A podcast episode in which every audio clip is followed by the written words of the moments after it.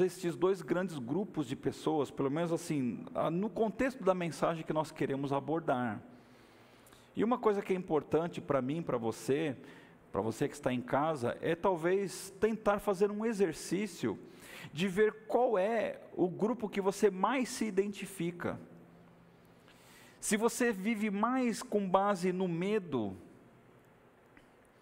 em que todas as coisas assombram e criam pânico, e talvez pelas notícias que somos bombardeados, pelo contexto do mundo, as pessoas elas ficam doentes, muitas vezes, de ver as coisas como elas são.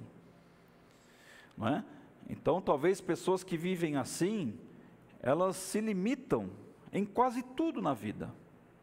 Abrem mão de oportunidades, recusam bons empregos. Não, não há aquele jeito ou aquele, aquele ímpeto de arriscar alguma coisa, simplesmente porque acreditam que elas estão fadadas a viverem daquele jeito. E por outro lado, irmãos, resumindo aqui o, o início, nós temos pessoas que são diferentes. E eu não sei porquê, irmãos, assim, eu não estou aqui para talvez dissecar psicologicamente, né, a mente das pessoas, mas apenas uma análise daquilo que nós enxergamos. Por que, que as pessoas é, chegam a viver pelo medo e por que, que elas e outras são mais esperançosas, é claro que existe todo um contexto de família, de passado, de história e tudo mais, e que fez com que talvez ela tivesse essa conclusão de vida e vivesse agora com base nesses conceitos. Mas as pessoas que vivem na esperança, apesar das incertezas, elas enxergam até mesmo possibilidades em meio às coisas que são impossíveis. E a maioria dos grupos, irmãos, das pessoas vivem nesses extremos, né? Talvez assim, eu fiz uma listinha com mais ou menos medo, com mais ou menos esperança. Horas são dominadas pelo medo e horas são dominadas pela esperança. Não necessariamente uma pessoa que é amedrontada por natureza, não é que ela não tem esperança ela pode ter momentos de fé, de esperança, elas acreditam, mas ainda assim prevalece nela talvez um comportamento de pessoa que não esteja com a sua fé alinhada no céu. Irmãos, muitas coisas é, provocam essas, esses comportamentos. As políticas, família, decepções, uma visão de vida, talvez aprendida em uma comunidade que não lhe permitiu ter acesso a outros modelos de vida. Problemas espirituais, incertezas econômicas, irmãos, são muitos fatores que talvez aqui a lista seja quase infinita de coisas que nos produzem incertezas.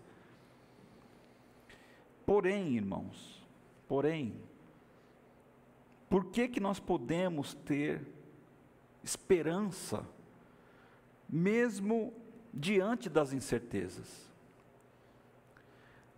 Se buscarmos respostas do ponto de vista da sociologia, das ciências e tal, várias serão as alternativas que as pessoas podem desenvolver em termos de comportamento que vai minimizar, melhorar, corrigir algumas, alguns padrões.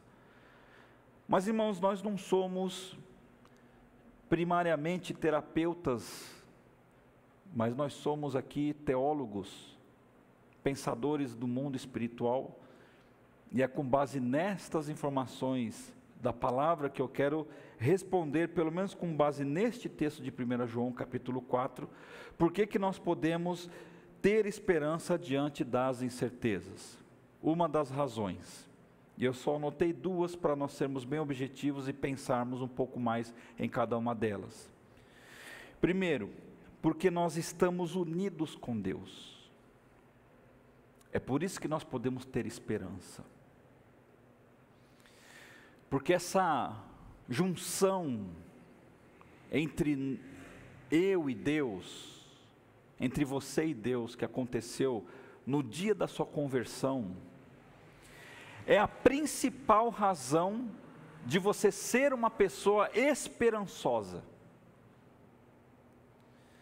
Porque talvez, hum, dentre tantas coisas importantes na vida, por exemplo, igreja é importante? Sim ou não?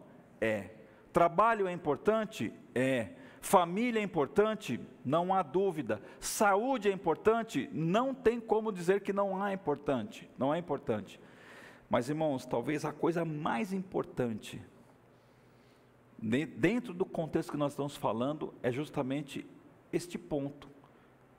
Se nós estamos ou não unidos com Deus. João ele fala: a razão porque podemos ter a certeza.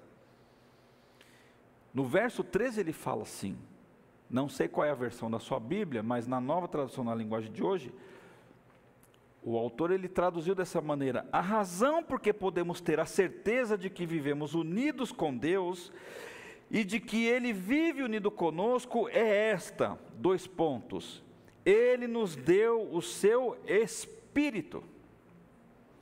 Então, a nossa esperança, irmãos, ela nasce justamente como fruto deste relacionamento que Ele nos convidou para termos e nós entendemos que era necessário e que nós abrimos o nosso coração e a Bíblia ela vai nos orientar de várias maneiras. Paulo, por exemplo, quando ele vai escrever Romanos, né, é, ele, ele vai discorrer essa questão da presença do Espírito como condição da pessoa ser considerada um filho de Deus.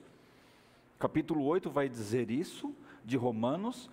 E João ele está dizendo que, pelo fato dele nos ter dado o Espírito, esta é a razão de que nós estamos unidos com Deus. Jesus profetizou isso quando ele esteve com seus discípulos: Eu vou mas eu enviarei o Consolador, o Paracletos, aquele que andará com vocês. Estarmos unidos com Deus, irmãos, significa que a fonte da esperança nunca estará fora de nós, mas dentro de nós, amém? Você já reparou a diferença entre pessoas e pessoas que não têm esperança e que têm esperança do ponto de vista de Deus? Irmãos, a nossa esperança não está em coisas, em circunstâncias e fora da gente. Não há movimento político, não há circunstância no mundo, na existência, na vida que mude o fato na minha vida, porque Deus que é a esperança está em mim. Ora, se eu estiver preso, se eu estiver doente, se eu estiver no hospital, se eu estiver bom, se eu estiver pobre, se eu estiver rico, o que importa? Essa relativização da esperança, irmãos, baseado em coisas, em circunstâncias, é a pior roubada que a família de Deus pode viver. Porque se nós estamos unidos com Deus, a principal razão porque eu posso ter esperança diante de incertezas é de que o Espírito de Deus habita em mim. Agora, Paulo também ele vai dizer que se nós abafarmos o Espírito, se o Espírito fosse este copo, exemplificando aqui, e nós escondêssemos este copo por, uma, por um invólucro aqui, alguma coisa, uma tampa, e, e, você entrasse aqui neste lugar, você que está assistindo também, e não visse este copo dentro desta bandeja, o que, que você viria? A, a, a, tampa, mas não o que, estava, o que está dentro. O exemplo que Paulo está dando lá em Tessalonicenses é justamente esse não escondam o Espírito. Ele precisa estar em evidência dentro de vocês. Vocês precisam sentir o Espírito, vocês precisam provar do Espírito. O Espírito Santo, irmãos, penso eu, e biblicamente é possível nós falarmos e, e, e, afirmarmos isso, que o principal ministério do Espírito em nós é apontar para Jesus e dizer: olha, é para Ele que você deve viver, é para Ele que você deve olhar, como o autor e o consumador da sua fé. Então, nós vemos, irmãos, que estarmos unidos no Espírito é a principal razão de nós não perdermos a nossa esperança.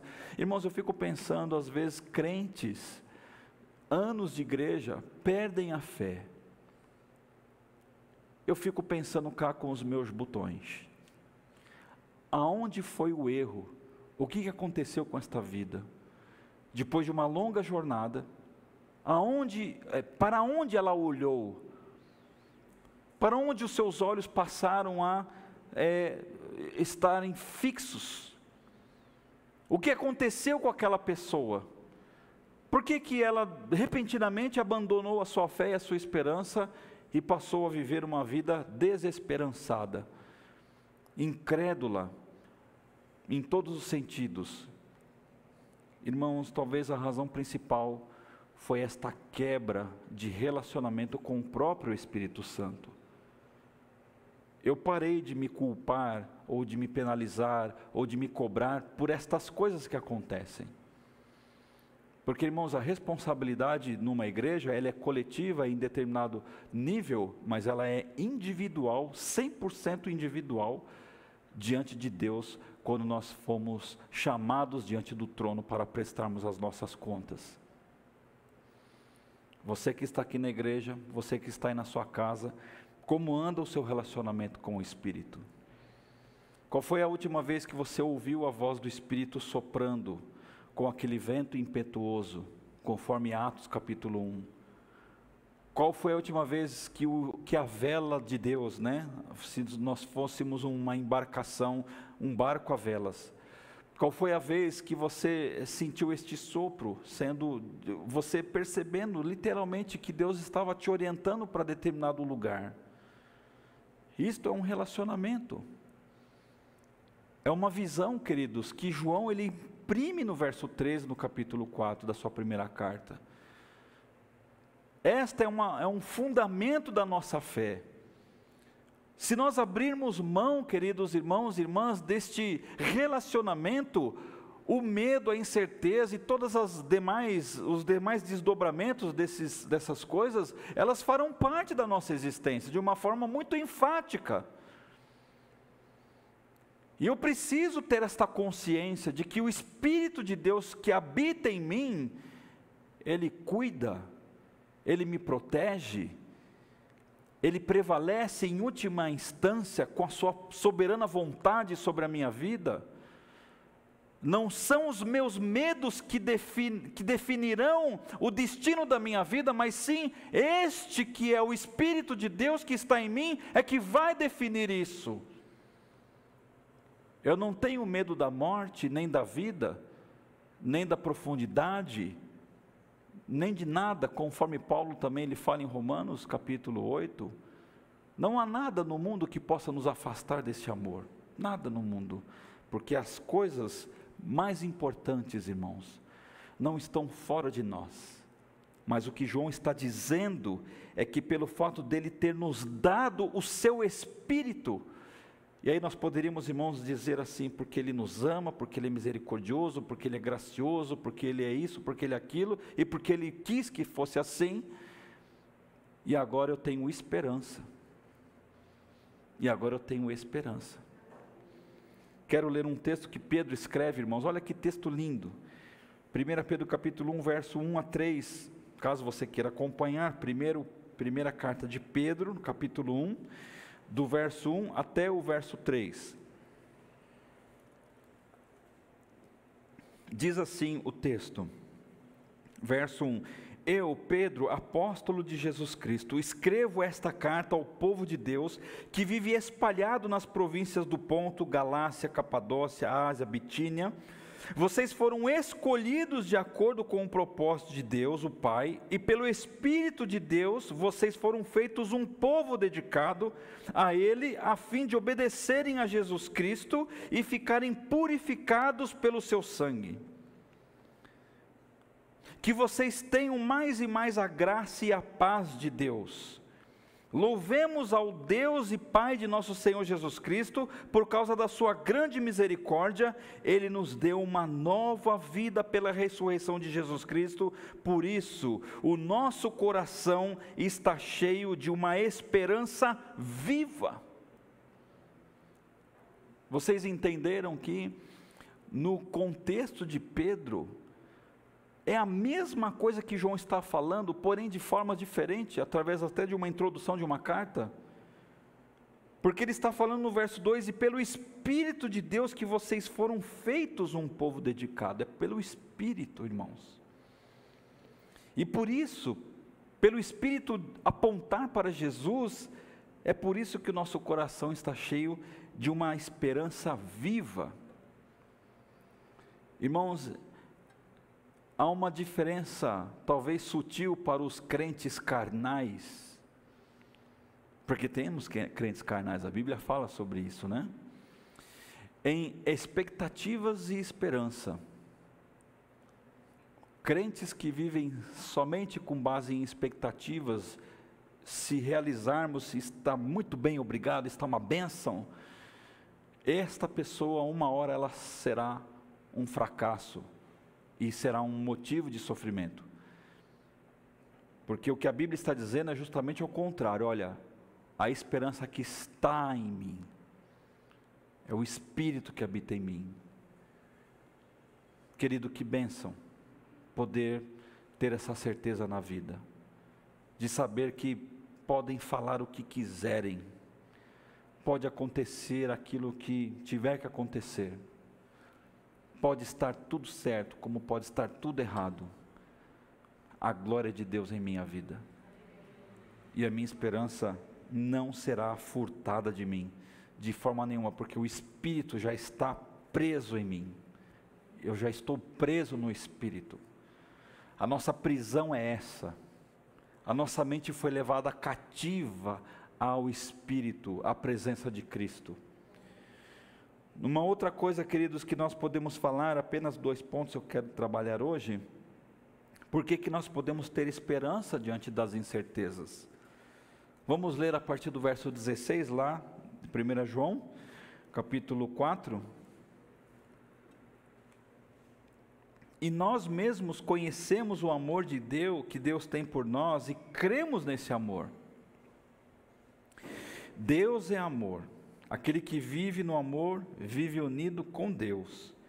E Deus vive unido com Ele. Assim, o amor em nós é totalmente verdadeiro, para que tenhamos coragem no dia do juízo, porque a nossa vida neste mundo é como a vida de Cristo. No amor não há medo. O amor que é totalmente verdadeiro afasta o medo Portanto, aquele que sente medo não tem no seu coração um amor totalmente verdadeiro, porque o medo mostra que existe castigo. Irmãos, irmãs, não importa o futuro que nos espera, sendo este promissor, cheio de possibilidades ou de dor e sofrimento, não importa. Não importa qual seja o futuro. O mais importante é se nós estamos ou não no amor de Deus. Se nós sabemos, se nós sentimos, se nós experimentamos este amor. Irmãos, todos os dias quando eu me levanto e eu vou fazer os meus momentos iniciais ali, vou tomar um banho, escovar o dente, trocar de roupa, tal, e saio para trabalhar. Eu não sei, me vem um pensamento, obrigado Deus, porque quem sou eu para merecer mais um dia? Mas o Senhor permitiu, então que, que este seja o melhor dia da minha vida. Porque se este for o último dia da minha vida, eu quero que ele seja o melhor. Nem sempre, irmãos, os, os, os arredores favorecem o sorriso, não é verdade? Mas o agradecimento, irmãos, de saber que nós somos amados de Deus, isso é algo que nós precisamos nutrir. Isso é algo que nós precisamos, assim, não apenas nutrir, porque olha só, o detalhe chave no verso 16: e nós mesmos conhecemos o amor que Deus tem por nós e cremos neste amor. Não é só, irmãos, o conhecimento do ponto de vista do que eu aprendi na Bíblia ou na história do que Deus fez na cruz e tal. Não é apenas isto, porque muitas pessoas limitam a sua vida na história e acham bonito o amor de Deus. Os irmãos estão me ouvindo? Está tudo certo aí, irmão? Tudo certo microfone? Não é apenas um conhecimento, irmãos, teórico, mas é uma crença é uma fé neste amor. Muitas pessoas já leram a Bíblia uma, duas, três, dez vezes, sei lá quantas vezes, e conhecem literalmente a história do povo de Israel, a história da igreja, o futuro que nos espera e tal, através das profecias, mas não crê nesta presença do amor glorioso de Jesus. Não acredita que este amor é real e ele está disponível para mim e para você. Não acredita que você pode é, ser mudado por este amor, porque o amor de Jesus nos constrange, essa que é a verdade.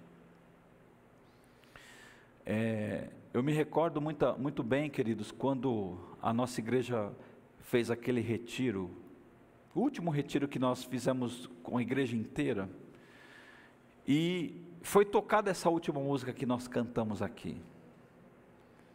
Quem já pisou, eu sou uma bênção para a música. Quem já pisou no Santo dos Santos, em outro lugar, não sabe viver, é isso aí. E aí, irmãos, você fica se meio que se transportando lá para os Santos dos Santos, do seu jeito lá, e você fala assim: não tem lugar no mundo que seja melhor do que este lugar, na presença de Deus. Não tem. Não tem praia, não tem shopping, olha só. Shopping parece mais o, o inferno na terra do que. não é? Acho que o shopping é coisa do diabo, viu, irmãos? Isso é brincadeira, tá? Senão os irmãos vão achar que eu estou falando uma heresia, viu? Mas que tem hora que é, não é? Eu estou dizendo o seguinte, irmãos, a brincadeiras à parte, mas o fato é que não há lugar, não há nada na, na terra, na, na nossa imaginação, que se compare a este lugar chamado presença de Deus. E essa experiência, irmãos, do amor de Cristo, é algo sublime. Né? Quantas pessoas que chegaram na igreja, né, nessa ou qualquer outra, chegaram arrebentadas, talvez essa tenha sido a sua história, a minha história pessoas com casamento tudo destruído, pessoas é, é, com a vida toda torta, e de repente, irmãos, ouviu a palavra e foi constrangido por esse amor e foi mudado, e Deus transformou, e aí assim as coisas aconteceram. Então, o mais importante é se estamos ou não neste amor. O Espírito Santo, irmãos, é especialista em revelar este amor de Deus em nós. Por isso que o apóstolo João, quando ele começa esse bloquinho, numa das interpretações em termos de, de, de exegese, hermenêutica do próprio texto, é que tudo começa nesta presença do Espírito, e este Espírito é quem vai começar a produzir em nós estas experiências do amor de Deus. Essas experiências, irmãos, de nós percebermos de que nós podemos ter esperança, porque eu sou amado de Deus, eu não preciso ficar ouvindo, eu não preciso mostrar para alguém o quanto eu sou, o quanto eu sou bom, o quanto eu sou importante. Eu não preciso dessas, desses expedientes. Em primeiro lugar, digo eu. Ainda que todas essas coisas valorizam a pessoa, mas irmãos, diante de Deus, nós somos amados. E no amor não há medo. E para nós encerrarmos e concluirmos aqui, irmãos, essa liberdade espiritual que a experiência do amor em Cristo me dá me ajuda, irmãos, a olhar as coisas com olhos espirituais. Me ajuda, queridos irmãos, a tirar os meus olhos com olhos do medo, porque eu, eu fui acolhido na família, eu fui aceito na família de Deus. Agora eu tenho a experiência do Espírito em mim. Agora eu sou amado de Deus. Deus escreveu o meu e o seu nome no livro da vida. E este, este, esta realidade agora espiritual dentro do meu coração tira de mim o medo, porque a principal razão do medo de qualquer um, irmãos, é comparecer diante do tribunal de Deus. E a morte já não tem mais o poder sobre a nossa vida.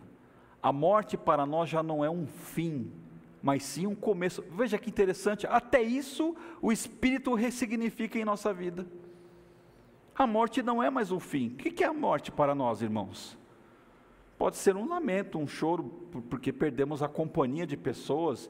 Evidentemente, irmãos, ninguém quer perder amigos, irmãos, parentes, enfim.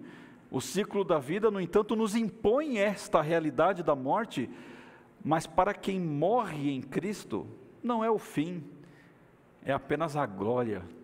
Ah, irmãos, como deve ser glorioso. Eu sei que o Senhor tem um dia, o nosso dia, né? O seu dia vai chegar, o meu também. Mas esse dia, irmãos, eu acredito que, lógico, pela nossa fé, pela nossa esperança na palavra, será o vislumbrar, irmãos, de uma face gloriosa, a face de Jesus, em que a ressurreição, queridos, que nos levará à vida plena, nos conforta no dia de hoje, nos dá esperança, mesmo em meio às incertezas. Jesus não disse, e eu concluo citando esta citação: Eis que estarei convosco até quando? Até o final dos séculos, ou todos os dias da sua vida. Ele não disse que estaria conosco no dia que nós estivéssemos bem-humorados, no dia que nós estivéssemos perfeitinhos dentro da igreja. Não. Todos os dias eu vou estar com você, todos os dias.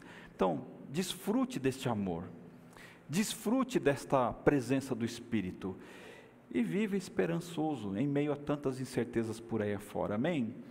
Vamos orar, queridos irmãos, e logo em seguida nós teremos aqui um momento de oração intercessória.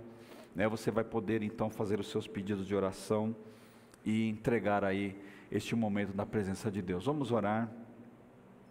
Senhor Deus, amado Pai, te agradecemos por estarmos aqui na Sua casa de oração, pelos irmãos, as irmãs, os amigos, ó Deus, que estão é, acompanhando este culto, Deus, pela internet. Pai eterno, que o amor de Jesus, a presença do Espírito, possa, Senhor, ser uma realidade em nossa vida.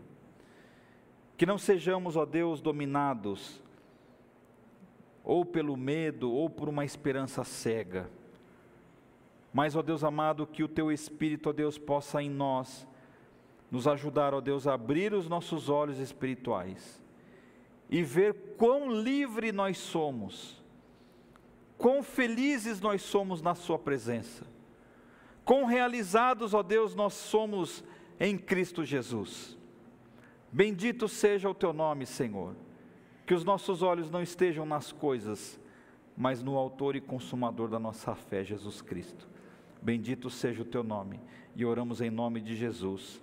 Amém.